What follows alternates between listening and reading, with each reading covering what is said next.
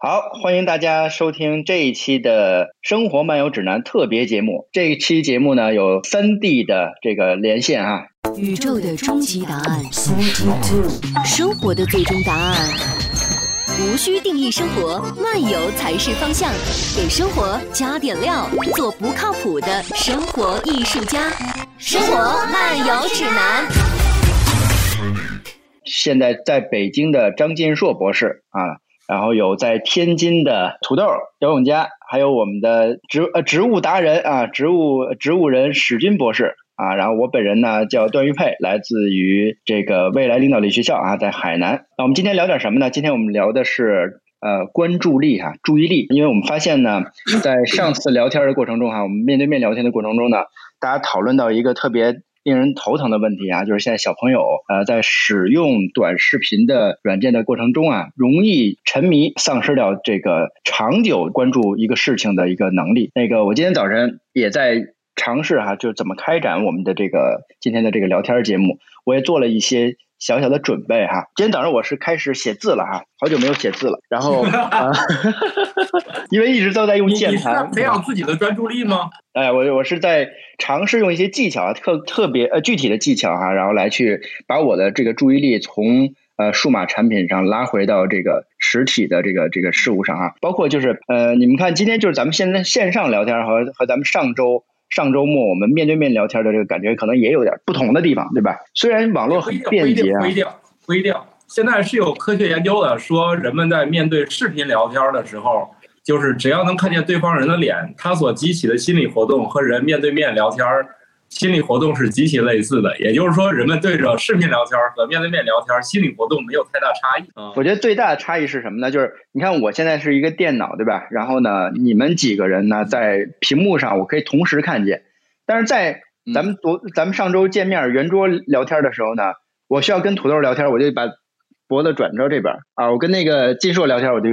看着这边；然后跟那个史军聊天的时候，我就看着这边，是吧？啊，那就是我会有会有这种。朝向的这个不同哈，还是有一点区别。但是我觉得聊天的好处还能看自己。对对对，你看我刚想就想说这点儿，你看啊，就是这种视频聊天最容易激发那些自恋的人啊，就是关注自己这个到底颜值高不高啊这种状态。你看这个，我就发现张博士就是就是。特别注意的盯着那个镜头，而且盯着自己那个框，明显反正我对我一直在看我自己自己那个。看来大家都是这样，是吧？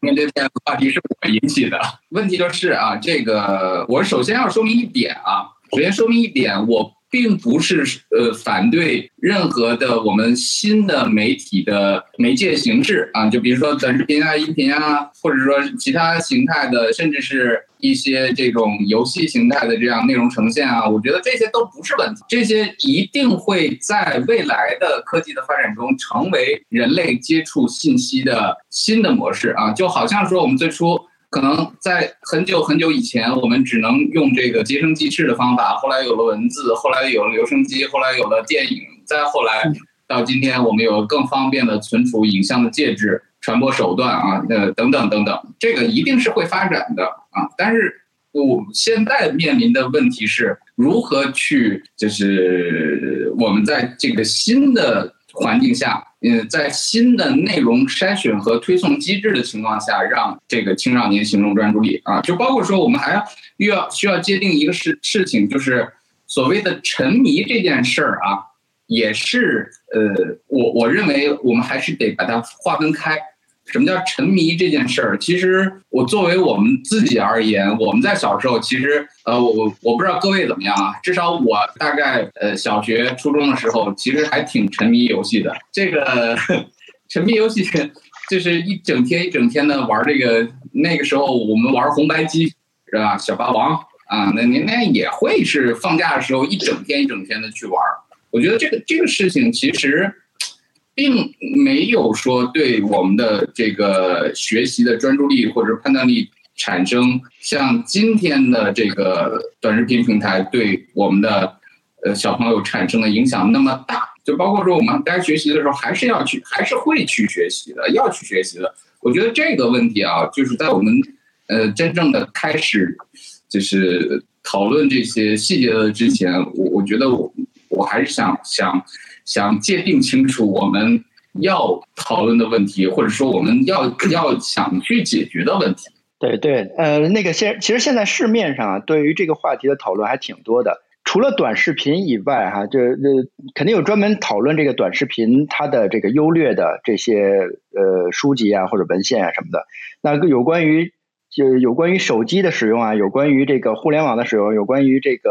呃信息技术的使用呢，其实刚才史军说的特别好啊，就是本身它就是一个双刃剑啊，就是随着一个时代的到来，然后一个新的工具的被大家的这个广泛的使用。它就会出现一些呃利和弊非常明显的，对吧？那可能让我们的信息更便利的能够获取啊，它这是它的有利的地方啊。但是同时就是信息过载，对于呃我们个人来说，对于未成年人来说，它可能涉及到的是一个呃怎么样去选择信息啊，呃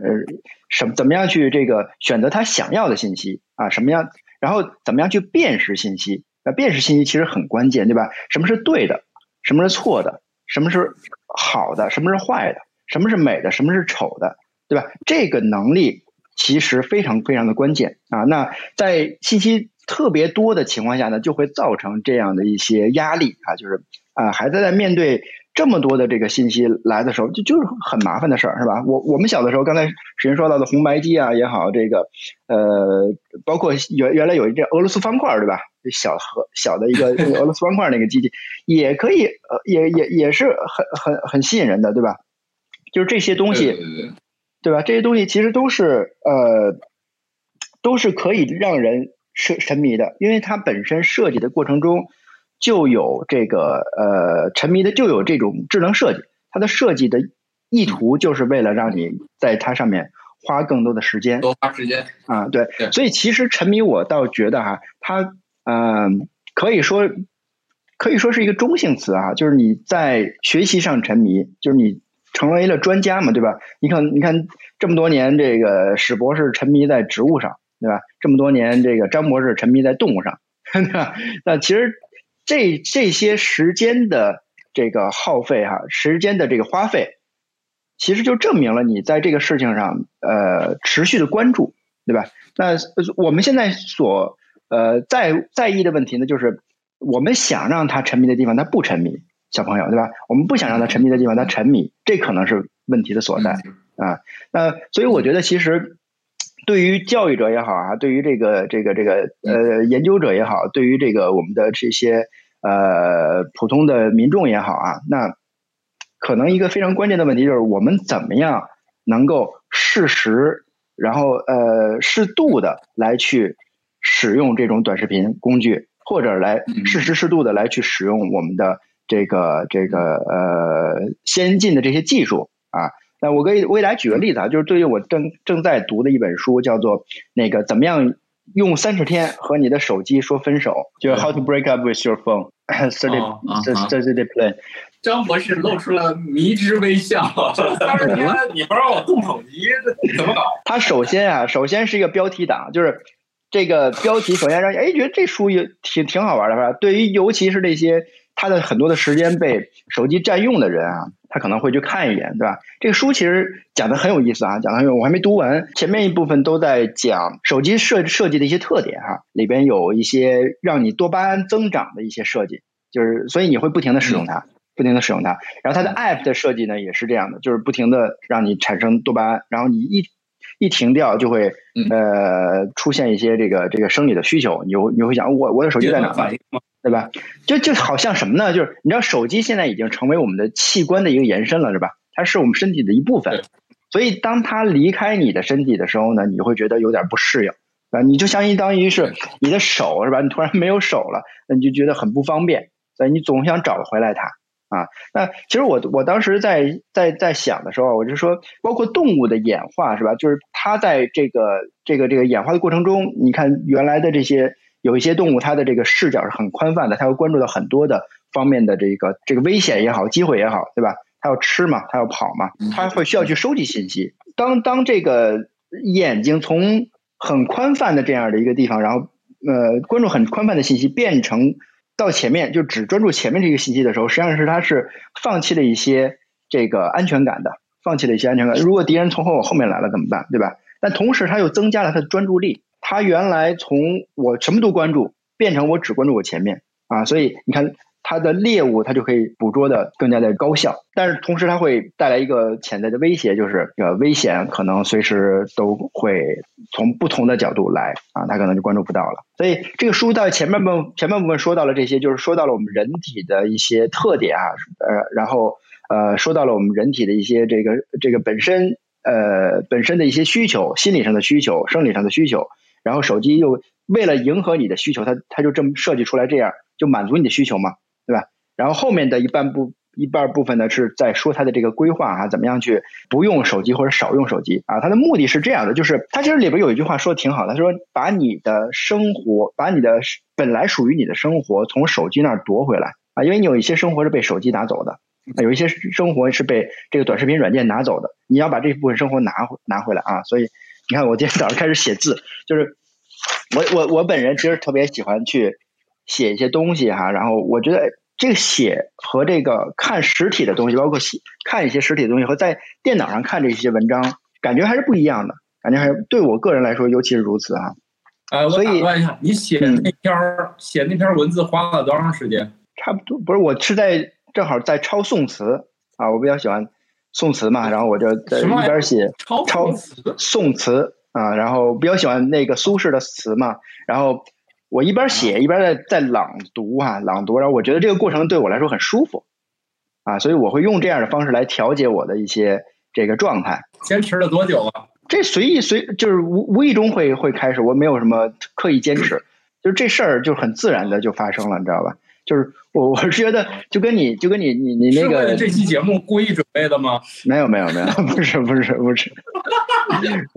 我我我经常写字，经常去抄一些东西，经常去看宋词哈，这这是一个习惯吧，应该说无意中无意中的一个习惯，很自然的。我我想了，呃呃，刚才段誉说了这么多事情啊，其实我我想到一个问题，其实我们这个在视频中的一位嘉宾就有一个非常典型的，其实双面的性。这个就是我们的张金硕博士。嗯，据我所知啊，张金硕博士第一特别喜欢书，他的那个不管是办公室和居所都堆满了书。我相信他对这种介质是异常的喜欢，或者说，呃，异常喜欢购买，是深度阅读的这样的事情，这都是没有问题的。但是反过来说，我还知道他一个非常。非常非常呃强的习惯就是刷朋友圈儿啊，甚至可以在这个呃这个这个洗手间的时候刷到自己站不起来为止的那种。我一般都坐着，对自己那么狠，所以 我是觉得啊，这个这个事情很有意思。其实我们如果认真的看这个情况的话，就很有意思。它实际上就代表了，呃，两种完全不同的这种呈现形式，或者说完全全不同的介质，完全不同的这个信息获取方式，在同一个人身上有有这样的一个，呃，可以说是共存的状态吧。啊，我我觉得这个可以让呃金硕来呃详细的说一下，就是你在在干这两件事的时候，你是出于什么样的一个？嗯，这个动机或者说怎么能平衡这样的事儿？嗯，这个问题非常好啊，我谈一谈我的看法。这个首先来讲，刚才这个段玉佩老师说到这个，哎，是谁说的？就说你们说这个手机已经是器官的一部分了。我说的。所以作为。哎，所以作为我的器官的一部分，我肯定不能抛弃它。我还是很需要它。对这个，而而且你发现啊，人类其实发明了很多的机器，很多的这种机械，或者说很多的这种现在说的电子产品，实际上它就是你器官或者说是你一些感官功能的一种延展。你就相当于过去我们看这个呃发明一个电脑。电脑，电脑，它就是一个大脑，它可以存储，它可以计算，它可以进行逻辑的推断，等等等等，它可以做很多事情。那么，也就是人类发明这些电子产品，实际上就是在延展你的一些器官呀，或者是你感官呀，或者是你生理本身达不到的这些呃要求，但是你又希望用它来做的一些事情。你比如说，我们今天的手机更大的一个功能其实是什么呢？其实就是一种交流。因为原来的交流的话，就像我们之前的交流，可能真的就得面对面去聊啊，面对面去说话呀。包括我们可能，呃，这个要要要要见得着面儿，或者说是我们甚至如果见不到的时候，我们通过写信，最后呢来达到一个交流的目的。那时候有情书啊，那情书的话，你可能天天给你的情人或者给你老婆写信，那你每天寄一封，这个这个对于邮局他很开心啊。但是的话，你确实也很辛苦。但是随着手机的这种发明，实际上拉近了我们的这种交流的距离和时间，时间一下就缩短了。也就是说，我们的效率变得更高了。那你其实生活在这个社会本身，你受到外部环境的影响，生物本来它就是这样嘛，受到外部环境很大的影响。所以的话呢，当我们看到手机能够提高你很多很多的效率的时候，你肯定是愿意用的。我第一次用这个微信是什么呢？就是因为呃，微信可以通跟国外的这些小伙伴联系的时候，我不用花钱了。我以前打电话需要花很很高昂的这个这个这个长途的国际漫游呃不国际长途电话费，那太贵了。但是的话呢，通过微信发现呀，可以直接通接的网络就可以跟人家这个不用花钱就能打电话。所以的话，我觉得这是一个特别对我帮助很大的事情。所以一下就由我原来从来不用微信，变成我开始用了，这就是一种很必要的一种需求。所以的话呢，其实的话呢，我觉得包括我今天无论对手机的使用，和我今天仍然那么喜欢纸质的书，甚至你看我后边这一摞全是我收的报纸。我报纸我都留着，因为你你的需求是不一样的，你的需求体现在你有的情况下真的是知识和信息的获得，有的情况下是除了这个视觉之外，你还需要一些触觉，甚至你需要嗅觉。你比如说，我喜欢我能够闻到我这么些书的香味儿，我能够看到这么多食物在那儿堆着。它实际上对我个人的心理是一种需求，是一种满足。所以其实说白了，就是这本身手机也好，或者纸质的东西也好，或者说是呃不同的阅读方式也好，或者是刚才大家说的要讨论这个注意力啊等等，实际上我觉得它就是还是有不同的功能和需求，只不过有的一些人把一些其他的你的感官封闭了，或者说关闭了。实际上，手机能够让你就是充分让你去进行视觉的一个一个把你的这个注意力集中了，但是它是否让你的听觉、嗅觉、味觉，对吧？你其他的感觉却被关闭了。所以我们也就是说，不光是你要用手机去看一个呃呃文字的东西也好，或者是画儿也好，但我们更希望。大家去野外去真正去体验体，就是能够体验大自然的真正的存在嘛，对吧？所以这是我们为什么要倡导大家去野外去做活动。所以这个就是一个你对这个不同的东西的一个需求，就是你不同的功能，然后不同的这个事情，它可能有相应的工具哈。然后交流上来说呢，现在可能互联网是最方便的，对吧？然后，那阅读上呢，可能纸版和电子版呢，这个平分秋色啊，不同有电子版可能获取的最迅速，对吧？但纸版呢，可能呃，我做标记上面可能更方便，对吧？它们各自有各自的优势。然后我可能也希望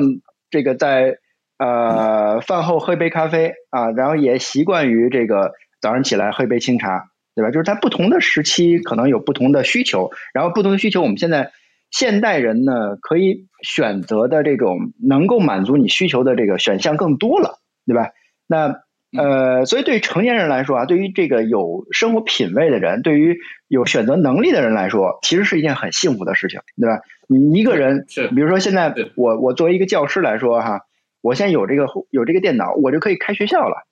哎，我我不需要教务给我排课，对吧？我直接把我的这个课程发布出去。啊，然后学生知道啊，这个老师讲这个课，我想听，我就可以来了。所以你收学费吗？学费可以收啊，你学校也不是刚开就能够拿就都就能盈利的是吧？对，所以说。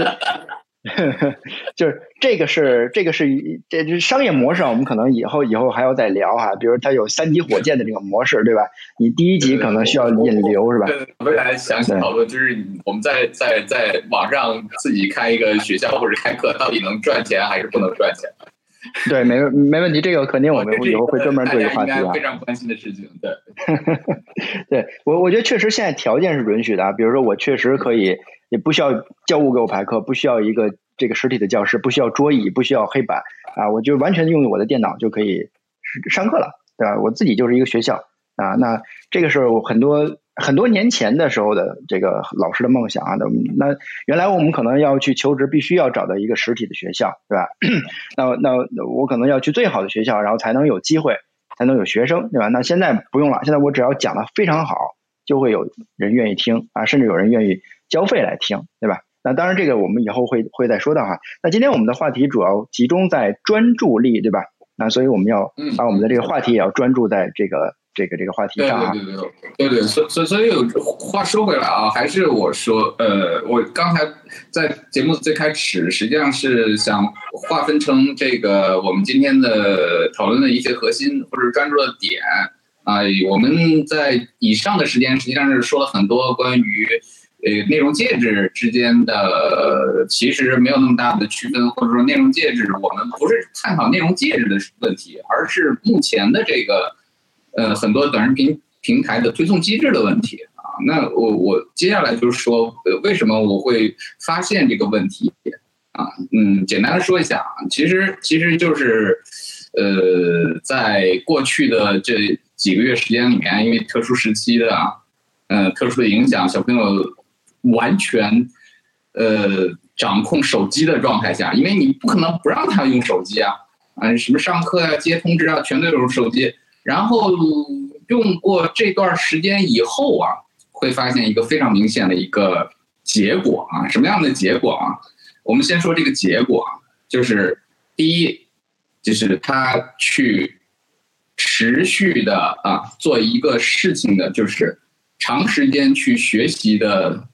这样子的一个能力就丧失掉，什么意思呢？就是专注力是在严重的下降。看到一个题目的时候，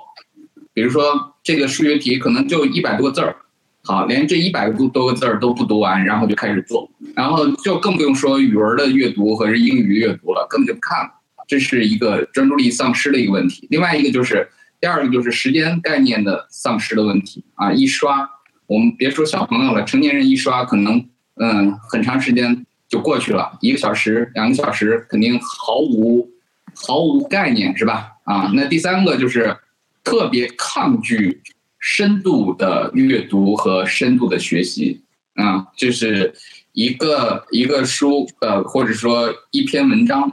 嗯，你想让他再从头读到尾，这就变成一个非常痛苦的事情。就是以上的这三个情况，一个就是忽视了时间概念。专注力的极度的下降，还有这个，还有这个长阅读能力的下降和丧失，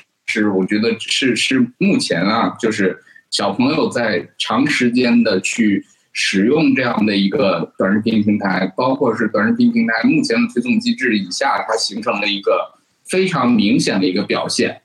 嗯，就是这这真的是啊，呃，我这最近这两天。也跟很多家长交流过这个事情，发现，哎，大家碰到的问题是一样的，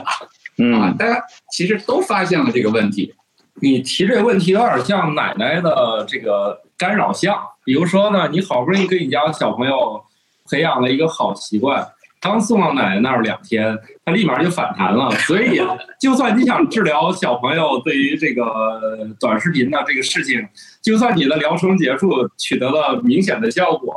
结果由于奶奶说：“那你玩一天手机吧。”从此以后你就又前功尽弃了。所以你这个问题，就算你能解决，你能抵挡住，就是来自各方面的，是吧？或者其他家的小朋友家长并不管，他拿起来俩人又玩一天，突然发现前面培养的专注力又都完蛋了。所以其实我们想想去啊，嗯，现在确实想去。解决的问题，探讨探讨的问题就是，这这到底跟我们的呃是跟行为层面的东西有关，跟认知的层面有关，还是真的跟生理的层面有关啊？甚至跟大脑的气质的这个层面的有关啊？那大脑是不是大脑的真的是某些神经元已经改变了？啊，是的，是的啊，这些这些其实是非常有意思的问题，是吧？那对于未来我们怎么样去更好的协调和规避某些事情，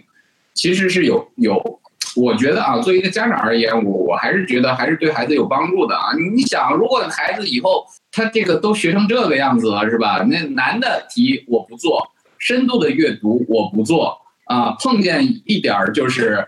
不愿意学、不开心的事情就划过去了啊。我想这个这个画面真的是看起来还还还挺可怕的啊！我我我我不知道，我不知道各位是怎么想的。嗯，因为史博士专门研究植物嘛，其实你看那个，呃，这比如说让小朋友啊去种一个种子，然后让他观察这个种子它发芽的过程，然后让他记录连续记录成长的过程。其实这个活动，我觉得就对小朋友的专注力培养特别有意义哈。活动很少有人做完，很少有人做 太，漫长了。是吧？专注力出现在我们以前《生活漫游指南》里面，我们聊过这个事儿。专注力的产生，首先是不是被迫的？也就是说嗯，他在玩游戏或者刷短视频的时候，他没有人逼着他，他不能，他是这个专注力的产生最重要的一个因素之一，就是他是主动愿意的。那如我觉得这是问题的一个根本。那除非，那你像我们家小朋友还没到专注力需要使劲培养的阶段，每天他也在玩 iPad，但是一旦你从他屏幕上拉开，你说咱现在开始玩积木或者玩乐高，突然他就专注玩那个事儿，也能干很长时间。就是说嗯，他不需要非得玩那块屏幕，因为在他看来这些事情没有差别。我玩那个也能快乐，我搭积木也能快乐。所以我觉得什么专注力的解决源头一定是怎么能让他主动愿意嗯靠近。这个这个不不太一样啊。土豆刚才说的这个呃，小朋友玩屏幕和玩这个积木，其实不太一样的地方在哪儿呢？就是它都是具象的东西。但是史军说到的这个专注呢，是从具象到抽象，因为文字啊是抽象的，它是符号嘛。那小朋友原来看他喜欢看视频，但是你给他一个一百字的一个文章，他读不下去。读不下去的原因是他的专注力没有，对吧？所以他的所谓的专注力是对于抽象信息的这种关注啊，这个哦呃跟游戏之间可能还有一点还有一点差距哈。所以呃，确实呃呃。这个不好说，说这个家长说一直培养的这个专注力，然后到了姥姥那儿，然后一天就这个功亏一篑哈、好像呃，就肯定多多少少会受到影响啊。但是所以有的时候 奶奶姥姥可能都会有啊。那呃，但是确实就是你你要考虑它综合方面的因素，对吧？那、对于专注力来说呢，还是那个话题，就是啊、作为一个教育产品也好，作为一个这个游戏产品也好，作为一个这个，反正只要是一个产品啊，它设计的时候都要关注一个特点，就是怎么样让你这玩意儿 interesting，就是特别有趣儿，就是你看了以后，别人就愿意多看一眼。这这是第一步，你有了这个有趣儿，才能够让人吸引过来，对吧？我我才能够 interested，就是感兴趣。所以 interesting 是第一步，然后 interested 才是第二步，对吧？那我们的文字有趣吗？它它的写的有趣，对吧？我我那如果说这个文字和视频之间选择的话，我是小朋友的话，我可能也选择视频，是吧？因为那个东西更有趣。所以对于我们家长来说，对于教育者来说，可能是这个时候要帮着小朋友来去给他提供更多有趣的文字，让他能够发现文字的有趣，让他能够发现这些抽象符号它更有趣的一面。我们作为成年人比较好办，是吧？这这是我的工作，我必须要做，那所以我要去读这个这个这个文字，我需要把我的专注力现在就从我的手机移到这个文章上来，那我就会专注在那儿很长时间。但对作为孩子来说，确实你成呃家长和老师可能需要帮他去做这样一个这个限定啊。那，刚才我提到的那本书，就是你怎么样与你的手机分手那本书啊，他提到了一个技巧，我觉得挺有意思的啊，就是你你看，因为手机的复杂了很多功能嘛，比如那个史军作为一个这个五年级孩子的父亲，那你不得不让孩子拥有手机，因为他要跟老师联系，对吧？那他就说了，你把不必要的软件都卸载掉，那史军说：“那你微信不能卸载啊，对吧？他总得 总得使用啊，他的微信上小程序还是可以用的，对吧？那呃，可能这个时候我们需要给孩子一些抓手哈，比如说你你你给他一个呃，这这个书里边提到了一个建议，但我现在还没想好更好的建议啊。但我可以抛砖引玉，他说到了，比如说你觉得你你把手机放在你的床边，你觉得它是一个闹钟啊，明天早上要起要叫你起床的，他说你现在就不要用这个功能，你就买一个闹钟。”买一个老式闹钟，你就放在你的床边，它是你的这个叫你起床的一个工具。手机就放在客厅，放在外屋，不要带在，不要带进卧室。啊，对于我们成年人来说也是，你放在桌边，放在枕头边，你觉得是个手机，是个是个闹钟，但你。可能你你你你你睡不着，你就拿过来看，一刷可能就两三个小时，啊，一下就凌晨三四点起来录节目都迟到，是吧？就会出现这样的情况。这是这是另外一个事儿。人类似乎喜欢这种集成在一起的这个东西，比如说我们曾经大家实体版就叫瑞士军刀，它明明大家本来都不好用。对，都不好用呃，但是人们对这个集成类的东西非常痴迷，就喜欢把一堆功能塞到一起。哎，对，我觉得，所以我觉得，所以对对，这是另外一个事儿啊，就是对于小朋友来说，我们要告诉他什么时候应该集成，什么时候应该分散，对吧？什么时候你把它所有的功能集合在一起，什么时候你要把它功单独的功能抽提出来。那，闹钟就是闹钟，然后那那沟通交流来说，那我们。这个没有手机之前，我们可能想着我要去电话亭打电话，对吧？我们上大学的时候还用还在用一种叫 IC 卡，对吧？那个你打电话需要拿那个卡去去去去给女朋友打电话，然后然后没没有没有那个钱了以后，你还想着赶紧买另外一张卡，对吧？所以这个可能都是这个专专事儿专用啊，就是教小朋友也是这样的，专事儿专用，对吧？你在这个地方，为什么我们说线上教学已经非常发达了，它还需要一个实体学校呢？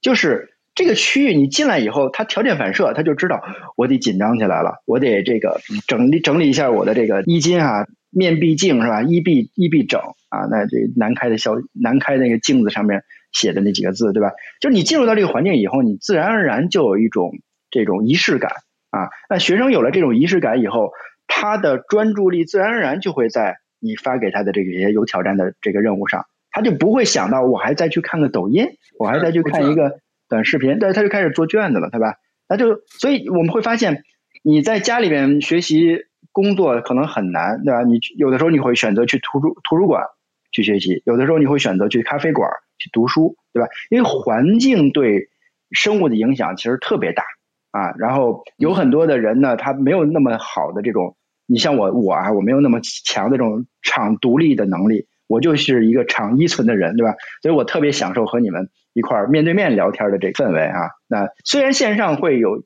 会有一点的影响哈，但是它也也没办法，呃，可以说是在这种没法面面对面三个不同的地方嘛，那我们只能采取这样的一种替代的方式，对吧？但是替代了，是不是我们到北京我们还是这样面对面的，我们就老死不相往来，我们就这样了？那也不对，是吧？我们都在一个城市里边，你在楼上，我在楼下，然后咱们在这种。面这个这个视频来去来去沟通交流的话，我觉得也是一种一个一个我我我个人不太喜欢的方式。实际上啊，我觉得刚才听段老师讲了以后，我个人的感受有两点。第一呢，其实啊，我们归根结底还要去掌握人的属性，就是人作为自然界当中的一个物种，它是有它的自然属性的。你比如说，刚才当段誉老师说拿着这个这个纸，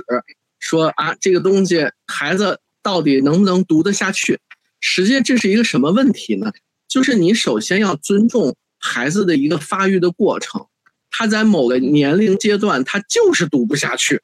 你非得要让他读文字就是不对的，你就应该给他看图，你就应该给他看画你就应该给他讲故事。实际上，这是孩子或者说作为一个生物个体，他发育过程当中的一个阶段，也就是从人类一样啊，人类的思想也是这样的，由最开始的感性认识到理性认识，最后才能飞跃，对吧？所以呢，在这个过程当中，孩子也是你首先应该了解。我觉得作为一个教育工作者，应该多去了解人这个物种，它的自然属性到底是什么。他在什么年龄阶段适合？就是我们刚才讲的，他应该去专注了，而没专注。而有的一个年龄阶段，可能他就不需要专注。他为什么要专注？为什么要去系统的学习？为什么非得要读那些枯涩的文字或者符号？我觉得那就没必要。而且小孩很长时间一段时间来讲，啊，尤其是像我们这种长寿的动物，你会发现他玩的时间是很长的，因为玩儿就是一种学习的过程。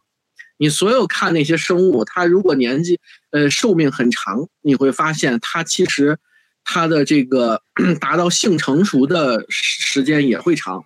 那达到性成熟之前这段时间，实际上它花费玩儿。和跟小伙伴进行交流啊，进行这些，尤其是这种寿命长的，往往都是 social，就是社会行动，对吧？这个社会性动物的话呢，那么它就会跟其他的小伙伴有更多的交流啊，更多的这种这种关系的发生。那么，所以在这种情况下，那么我们应该呢，就是说，呃，最如果从教育这个角度来讲，我就认为。你必须得先了解孩子他本身的一些特性，所以学校要去搞教育，恰恰是就是要根据整体的水平，或者说这个整体水平你还要设定的偏低，还不能偏高，所以要进行各种各样的，比如说教材的设计，比如课程的设计，比如教课的速度的设计等等等等，你是要按照平均水平甚至偏下的这样的一个定位。你才能够保证大家都能所谓的公平，但是呢，你今天你比如说，我们有很多很多这个班儿那个班儿，恰恰是因为要对孩子是因人而异的去教育，所以在这种情况下，当你去讨论一个人的注意力到底怎么去让他去集中的去做一件事情，或者是关注一个事情的话，这跟个体是有很大很大差别的。有的一些人，他一辈子都不一定有注意力，他一辈子可能就是这样了。有的人在他很小很小的话，他注意力就很强，这是有差异的。所以，当你本来讨论这个问题的时候，其实呢，就首先你应该承认人和人之间的这种差异，即使是不同的年龄阶段，或者是同一年龄阶段的不同个体，都会有这样的差异。所以的话呢，我觉得本身我们今天讨论这个事情，并不是说给出一个结论，我们让同一个年龄阶段的所有的孩子都要做到整齐划一的集中力的这个关注，或者说是我们想跟家长一个。解决一个方法，说怎么让我们家孩子去关注。事实上，你们家孩子就不能关注，你为什么要强迫他关注呢？所以我觉得，有些事情的话，真的是没必要强求。呃，该关注的他会关注的，不关注的话，他真的是一辈子他的关那个注意力他还是不会集中的啊。所以的话呢，我觉得这是从生物，我是我只是说从生物学特性上让大家有一个清楚的认识。再换句话说，你们家祖坟没那棵草，你就别瞎干着急啊！这个东西还是真的是跟遗传、跟基因有关系的。有的小孩真的是注意力相当强，很小很小。我们中我们老人有句话叫“三岁之老”，就有些小孩三岁所表现的一些行为、一些心理的特征、一些表现，你就会发现他长大适合就能当科学家。有的适合就能是艺术家，有的适合就是做买卖。实际上他是遗传上就有差异的呀，这个就是你基因留下来的。所以的话呢，这个一定要认识到这个个体的多样性、多元化啊，社会多元，个体多元。那另外的话呢，你得包容这些集中力不不行的，对吧？他有些玩游戏玩的很厉害，他长大。那他就专门做一个玩游戏测试的这个人不就完了吗？你就让他干这个事情，不也挺好吗？那也不差，对吧？但是我只是，如果我有孩子，因为我没孩子，你比如说史军史博士有俩孩子，他就希望他孩子非常关注，能读书，对吧？因为史博士认为他也就是个读书的人，所以他希望孩子不要天天捧着手机。假如我的孩子。他也许他就喜欢玩手机，但是确实我觉得，首先你要把握一个度，就是你不能让他过度了，对他身体、对他眼睛、对他视力各方面有些问题、有些影响，这个就必须要干预。但是有的一些人，他可能真的是在那个视觉这些方面可能他有优势，有的一些呢，他真的是，你看小学生，我记得我读小学的时候，我并不是一个特别爱读书的学生。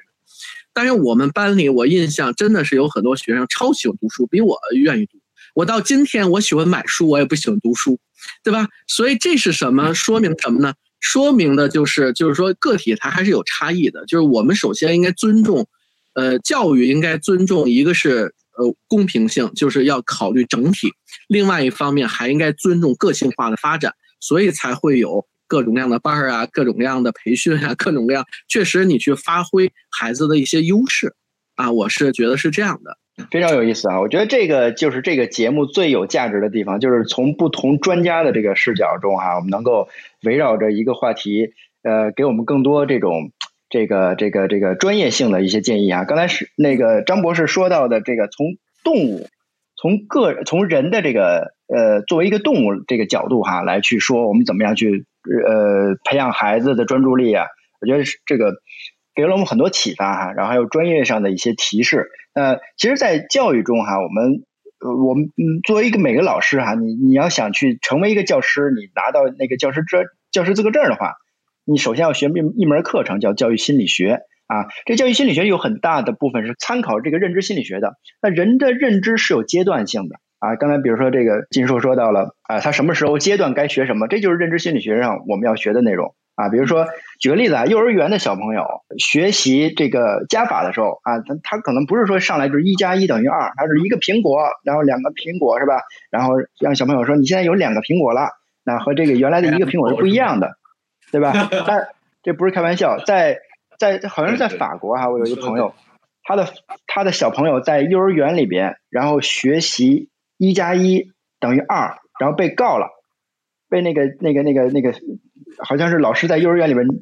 教这个一加一等于二，然后被告了。原因是什么？就是他的家长说，我们在法国，我的孩子在这个阶段只能知道一个苹果和一个苹果是加加在一块是两个苹果这件事儿，你不能把符号告诉他，他就是实物的一个学习。在这个认知阶段，他只是了解苹果，他不能了解一，这个是对他大脑没有好处的，你会限制他的想象，对吧？包括我们教育里边很这个经典的一个，大家都能都呃这个经典的一个例子啊，就是春天雪化了是什么，对吧？雪化了是什么？答案不同嘛。呃，孩子说雪化了是这个水，这个是标准答案。但有的孩子就说雪化了是春天呀，对吧？是很诗意的一个描述啊，有什么不对吗？挺好的，对吧？但是。当我们在教育里边限制答案的话，在对就画就画了一个圈儿，画了一个这个这个错是吧？所以认知心理学真的就是在教育里边要适适时适度的这个指导我们的教师哈。那其实很多我我们观察到的这些个现象，就是很多孩子是非常好的孩子，实际上是被小被学校毁掉的，被教师毁掉的。原因是什么？这这真的是说的是都是实话啊，就是教师自己没有明白这个孩子他的闪光点在哪儿。不知道这个孩子他现在处于什么阶段啊？有的时候就是拔苗助长，有的时候就是错失了很多的良机啊，错失了很多这个教育的机会，错失了很多教育的这个空白，眼睁睁的看着把很多的好孩子就给毁掉了。在在我们成年以后，我们现在也可以回顾原来在小学、在中学，我们自己可能都经历过一些，现在都知道的是一些是一些这个思维禁锢也好，或者说一些。不好的这些这些事这些事情也好啊，所以我们作为父母，作为教育者，怎么样让我们的下一代，让我们的孩子，让我们的学生，能够更好的形成他的专注力，在他任何适合的阶段来去发展他的能力啊。那我也提一个啊，就刚才说到了阅读，其实有一些孩子在我们的自然人群中哈，差约大约有百分之三点五哈，反正这个数字还是千分之三点五，我记不太清了哈，反正数字挺大的。这些这些个比例的孩子，他是有阅读障碍症的。什么叫阅读障碍症？就是他没有办法连续的去阅读文字啊。汤姆克鲁斯是这样的一个人。汤姆克鲁斯他本身是阅读障碍症患者，就是他在上学的时候，他他是要上 special education 的，就是美国专门有一些这个这个这个这个课堂哈，他的呃学生就是他他他是一种生理残疾，他没有办法阅读文字。所以他的学习更多的要通过别的方式来去给他提供啊，或者是听的，或者是看的视频，或者是别人给他讲的啊。呃，阅读障碍症，那我们在在国内的这个学校里边，我们可能这因为是自然人群的一个比例嘛，所以肯定有很多这样的孩子的存在。但是家长可能不知道，其实老师可能没有意识到，就觉得你孩子不爱读书啊，对吧？其实他是病人，我们应该帮他啊，不应该不应该去更多的苛责他，对吧？啊，但史史博士的这个这个儿子史然肯定不是啊，就是就是我我们只是说他是一个他是一个他是一个自然自然现象，就是我们说有一些孩子可能是这个这个这个残疾人，你需要帮他，对？只不过他不像我们说缺个跑腿那种残疾啊，那这他是他是脑子中的一一个问题，所以我我回到这个我们的专注力培养的一些建议哈，其实就是说呃场景很重要，你需要有一个仪式感，一个专注力开始使用的一个仪式感啊，我进入到学校，或者我进入到图书馆，或者我进入到咖啡馆，或者这个我就在我的家里边的书房，或者是我就就一间房的话，我的房间里面这个角落。或者我的书桌前，或者是我的一个什么地方吧，反正你只要觉得那个地方能够让你开始就专注眼前的这个事儿就行了。那个这个是一个场景啊。第二个建议呢，就是分功能，就是这么多的功能在这个玩意儿上是吧？那我们要把它的功能分解开，还有不同的功能，我们就单独的来用啊。它这个这个呃，闹钟就是闹钟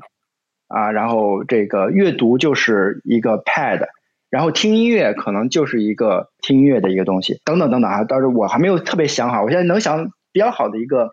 就是闹钟，反正我现在是不把手机带到我的卧室里去哈。呃，我我拿一个这个闹钟放到我的这个床边儿，对，能扔多远就扔多远。第三个呢，就是怎么样培养他的辨识能力，这个非常关键，这个也是一个长期的一个工作哈。你家长你得首先有这个辨识能力，那你自己的专注力的这个这个长短和强弱。直接影响你孩子的专注力的长短和强弱。呃，还有一些我们现在就可以做起来的事情啊，我觉得特别能，马上就可以看到效果的是什么呢？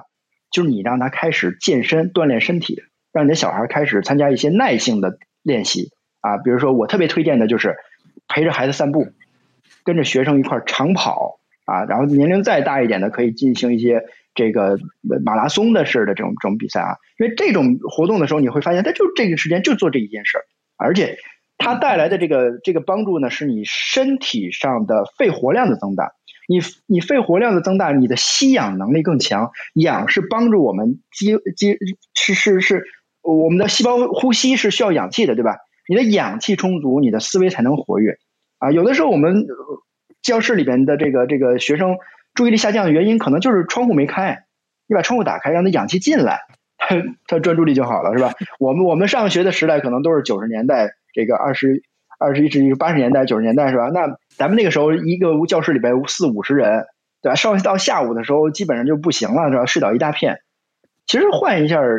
换一下空间就好了，氧气充足，是吧？所以总结一下哈，第一个场景，第二个分功能，第三个长期的这个健品味的培养，要我们自己要要先有品味。然后第四个就是你现在就可以做的，就是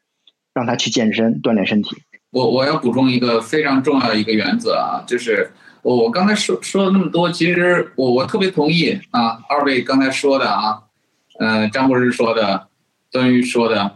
嗯，就是这个孩子是有区分度的，每个孩子都有每个孩子的特点，这个是没有问题的啊。那我们学过生物学以后。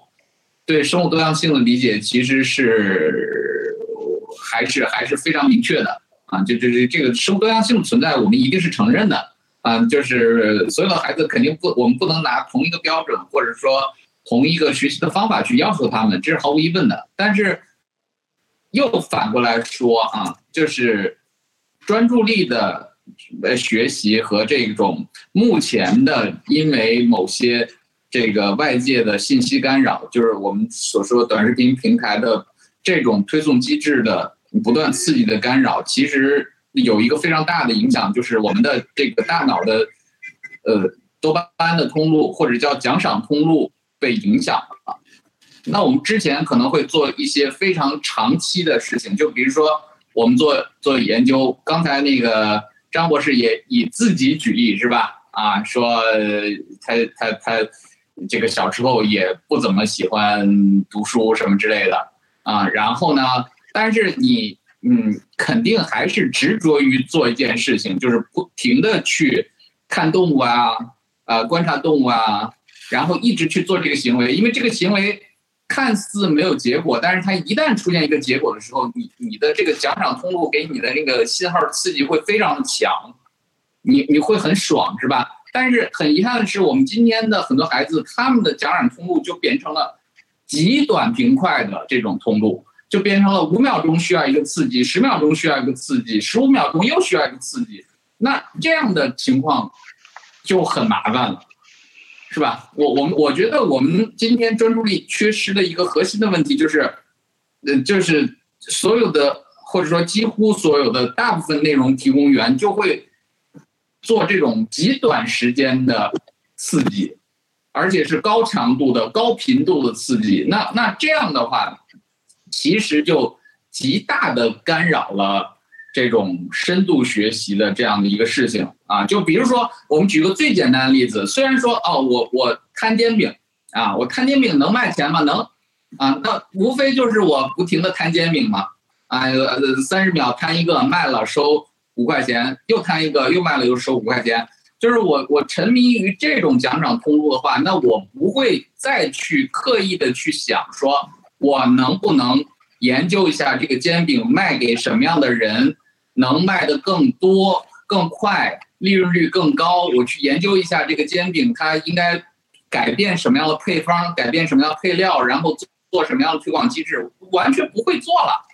啊，那那我觉得这样的情况就把所有的未来的可能性就就就抹平了。那那我我我担心的是这个事情，我并不担心说这个孩子。呃，如果他是一个平庸，比如说我我们家小朋友，他是一个平庸的孩子，他做不了这事儿，或者说不能做这事儿，我我我这都承认，啊，我都承认，我我承认孩子是有差别的。如果我我经常跟我们家小朋友说一句话，我就说，你如果说你学习的态度是端正的啊，嗯，是正常的，那我觉得你考多少分我都是可以接受的啊。如果你都努力过了，正常的学习了。然后你考的分仍然是稀里哗啦的，那只能说明你智商不行嘛，是吧？你不不适合这种类型的学习，我觉得你得承认这个现实，是不是？哦，那那我 OK 啊，我我觉得这没有什么问题。但是问题就是在外界的干扰噪声太多的情况下，他没有做到这样的事情，就是因为呃很多很多呃外界的这种干扰干扰的噪声。导致了一些我们没有接受的接，或者说无法家长无法接受的后果的时候，其实其实我们就需要去有引起大家的这个关注和警觉了，是这样的。没错，没错。我我其实有一个直接的建议啊，给史博士，就是呃，因为这个手机上的短视频平短视频工具，它就是有智能设计在里边，它就是为了让你沉迷，它就是为了给你就跟着你说的那种。五分钟给你一个多巴胺点，五分钟再给你一个，五秒，五分钟再给你一个，啊，五秒，五秒，五秒，对，所以这个这个是带来的问题是什么？就是你真的回不去，你只要用了你就回不去。对于小朋友来说，尤其是这样，而且你用完了以后，你虽然把他手机拿走了，他的脑海里边坐在书桌前的时候，他脑海里边还是反反复复在想那件事儿，对吧？他只是外表上坐在书桌前了，但是他的脑子里边仍然是在那个短视频上。所以呢，我跟你说每。很多国家的这个学校啊，很多很多学校，很多外国外的学校啊是这么做的，就是他们是立法，比如说这个法国是这样的啊，小学小学生不许使用手机，因为他们知道这个手机你用了你就回不来了，你知道吧？在这个阶段，在你的认知发展的这个阶段，你小学生你就不允许使用手机，你不要想这件事儿了。所以他的教育者、他的家长呢，也都明白这件事儿，他也不会说在这上面来去布置学习任务，那他不是本身就不是一个学习工具。对吧？学习就是要通过他们的这个传统的这这种就很很很，因为他的他的大脑就相当于是个小动物，是吧？他他这个时候就没有办法来去没有辨识能力，你就要让他慢慢长出那个器官来，慢慢长出这个辨识能力来。你一下给他手机，你相当于毁了他啊！所以法国小学是立法的，他不让使不让不让使用手机。但我们能够做到的呢，就是。你你的你的哲学方法就是你不要手不要使用手机了，我就是要给你限制时间，因为它它就是一个特别快的一个一个药是吧？给了你，你吃了以后他就爽，那那他就一直想要爽，对吧？所以确实没没有特别好的方法，就是停，这个时候就是最直接的一个一个方法，就是你不能用，你可以把它当一个奖赏，就是说，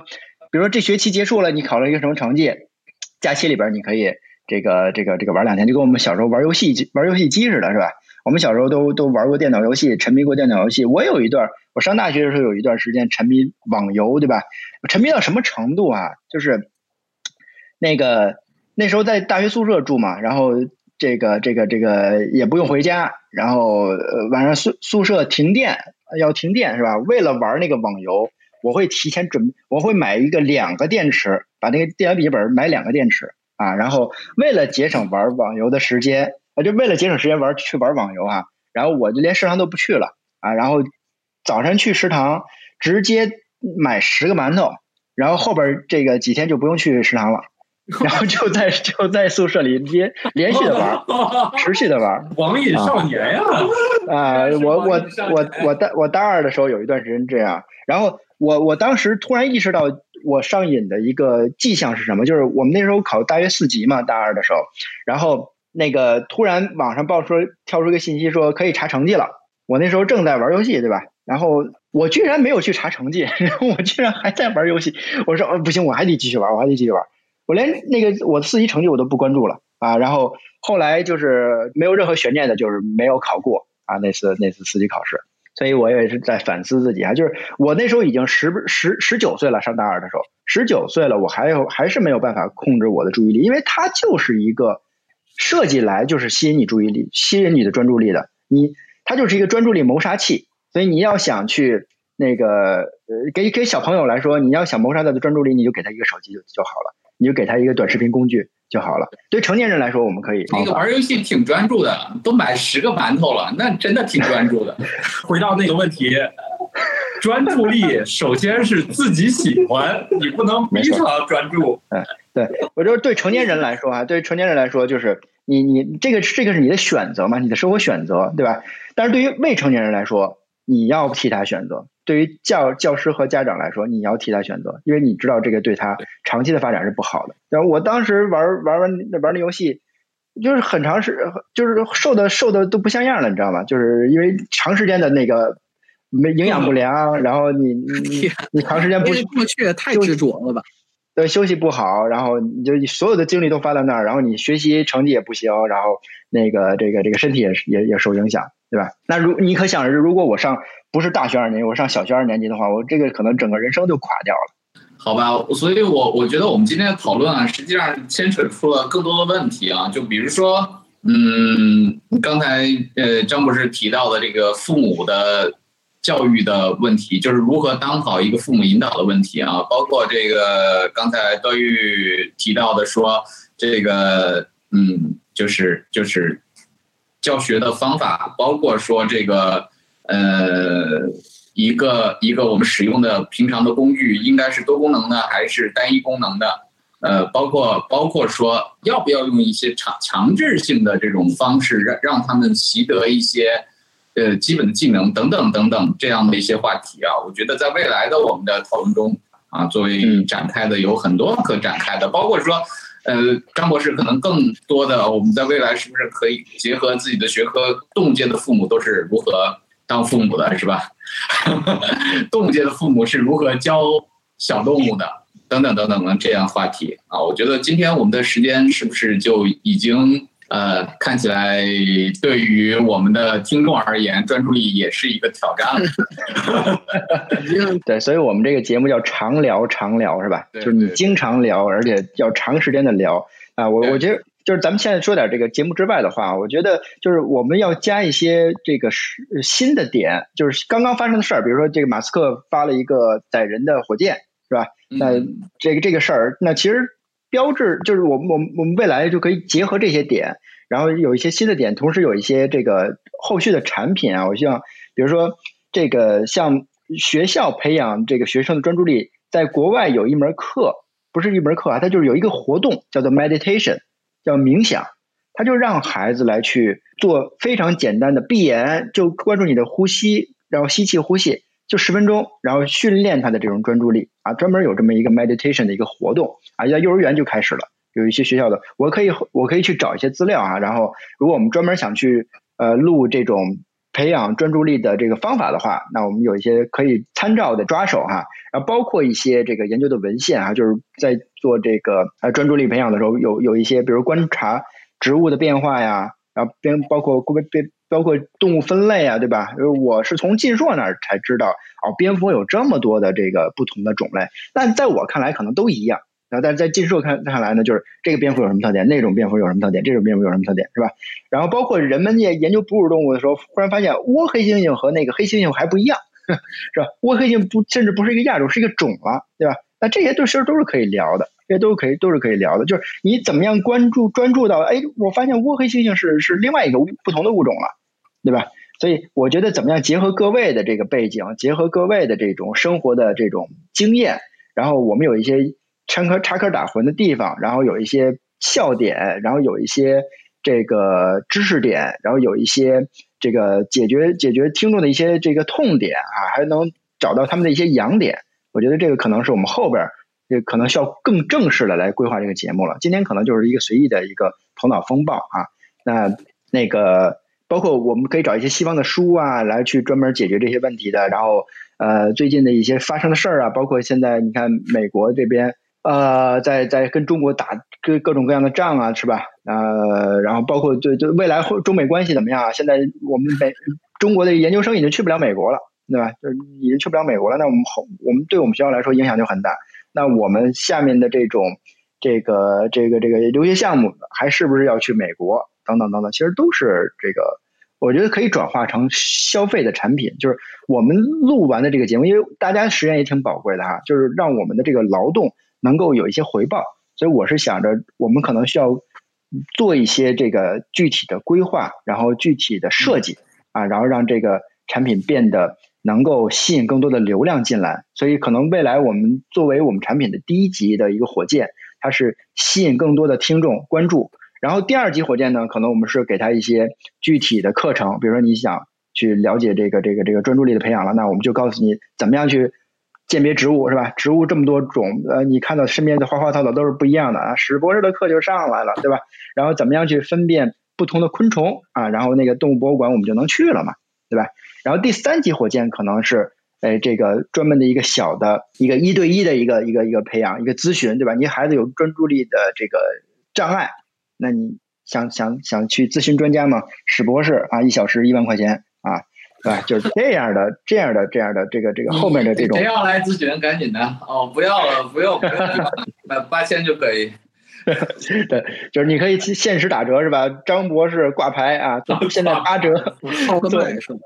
是，所以我我想说的就是，我们可以把它做成一个特别长远的一个规划啊，就是这种聊，我我我建议是我们周期性的有有有一一周一次这种的，我都我都比较推荐哈，就是我们经常能够聊，能够有很多的想法过来，然后同时呢，把它做成一个高频的一个打市场的一个吸引流量的一个一个产品，就放出去，然后感兴趣的人关注，然后关注完了以后，后面就有我们的一些系列课程，包括我可以给。孩子们讲一讲怎么样去做一些动手实验呀，然后土豆来讲一讲怎么样去做咖啡呀，等等等等，然后就其实很多的这些事儿就做起来了，差不多就是这样的想法吧。包括就是，其实我我现在在学的这个这个专业啊，它里边就会有很多的研究专业的研究文章哈，比如这篇通过这个这个和我们今天的话题有点相反啊，他说是通过社交媒体来去进行非正式学习啊，就。比如说，我们现在可能大家最常用的一种一种方式，对对对，这这这篇论文就在谈论这个东西，就是你怎么样用用你的手机学习。